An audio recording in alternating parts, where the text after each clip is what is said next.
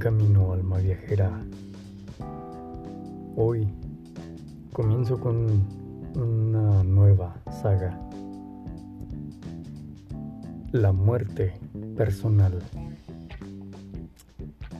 Y a este primer episodio le he titulado Creer que vivirás para siempre.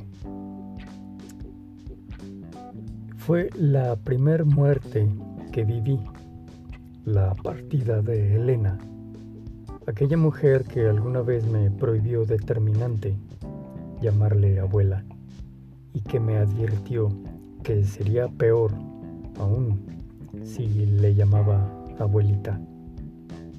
Aconteció cuando apenas contaba yo con siete años.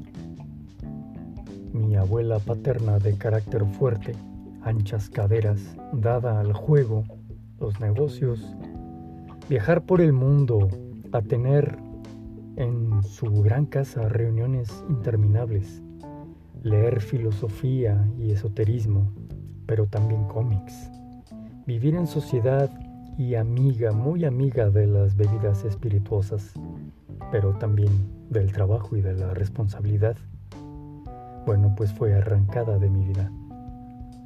Tengo muy presente que esa mujer de férrea personalidad, estar en su lecho de muerte con su ánimo que solía ser férreo, ahora en decadencia, con el brillo de sus ojos fugándose hacia el infinito y para toda la eternidad. Así, desde ese lúgubre lugar donde la recuerdo, le pidió a mi amado Padre que me hiciera pasar con ella para tener una charla a solas. Recuerdo que tuvimos una plática muy íntima. Me habló acerca de cuestiones sobrenaturales y de las que yo nunca me había enterado, como la reencarnación, ovnis, extraterrestres, viajes astrales, objetos mágicos que no coinciden con lo que nuestra historia oficial y evolución humana pueda reconocer como congruente. Todo este nuevo bagaje de información no lo entendí, pero sí alcanzó a impactar de alguna manera. Tengo muy presentes sus palabras en este lecho de su muerte. La reencarnación, la reencarnación existe y yo volveré sea en un hijo tuyo o de alguno de tus hermanos o primos. Ya hemos estado aquí una y otra vez, todos, pero la gran mayoría aún no lo recuerda y por eso lo niega. No comprendía de qué me hablaba. Este evento, su partida, me impactó al grado de buscar para qué existe la vida misma el vacío que comenzó a generarse en mí me llevó a esta odisea que lleva décadas y que sigue adelante. Con el tiempo me di cuenta de las semillas que Elena depositó en mí y que he regado con el afán de encontrar respuestas. Estas se forjaron y utilizo como dos remos con los que navego por mi río personal con destino al gran océano del ser. Uno de estos remos es que la vida encarnada no es el final y el otro es que la conciencia no tiene límite. Bajo esta premisa he desarrollado mi vida y deseo compartir por medio de Pluma de Fénix, un podcast para el alma, lo que he abrevado en este sendero. En esta nueva saga que he titulado La muerte personal, quiero acercarte conceptos, ideas, conocimiento y haciendo eco con lo que siempre te haré hincapié, es que te acercaré ejercicios para que puedas verificar, corroborar por tus propios méritos, procesos y descubrimientos que la experiencia directa sea lo que dé sustento a lo que aprendas en este sendero, más allá de mis palabras o el discurso de Pluma de Fénix. creer que vivirás para siempre en tu cuerpo actual y el percatarnos de él nos ayuda precisamente a darle guía, orden y pulso definido a nuestra encarnación presente. Nos da un sentido de urgencia calma para hacer lo que nos toca hacer y no desperdiciarnos en nimiedades que no aportan a nuestro propósito actual. Pero insisto, esto es así siempre y cuando te hagas consciente de que crees que vivirás para siempre en tu cuerpo actual, para que lo puedas resignificar.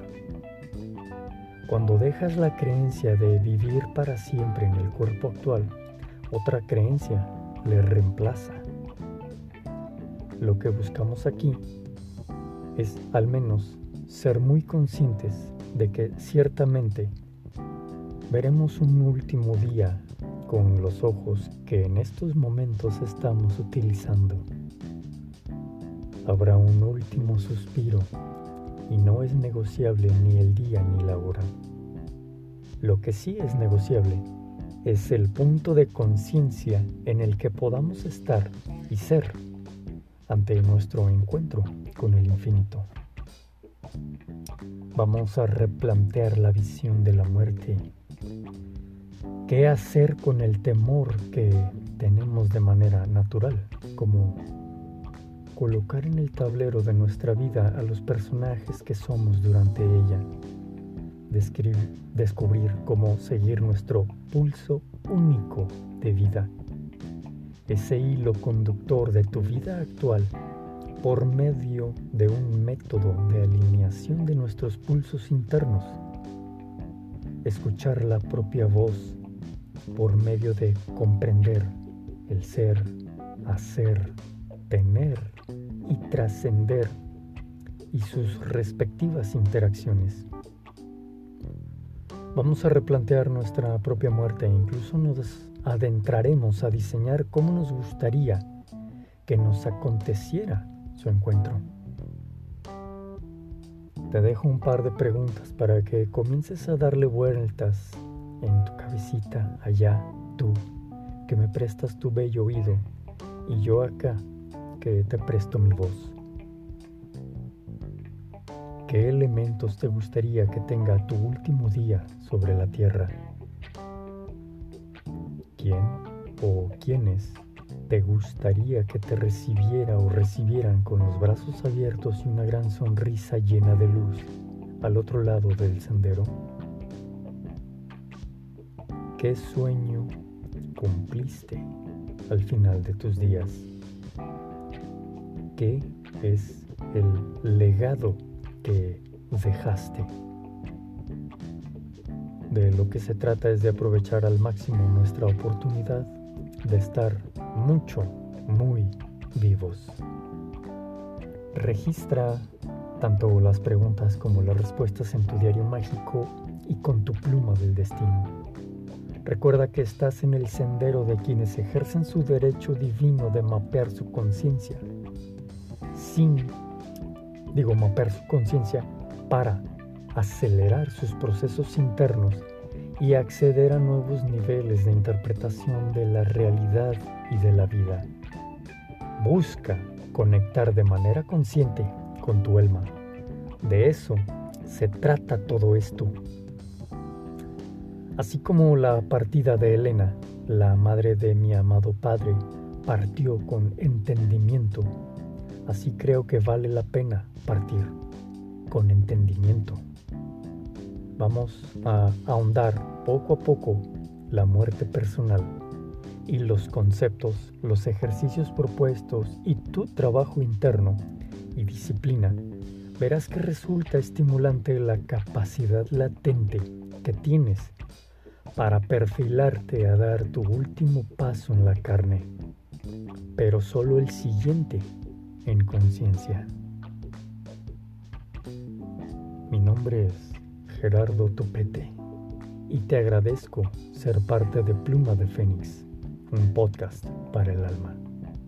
Activa la campanita, comparte. Seguimos adelante. Buen camino.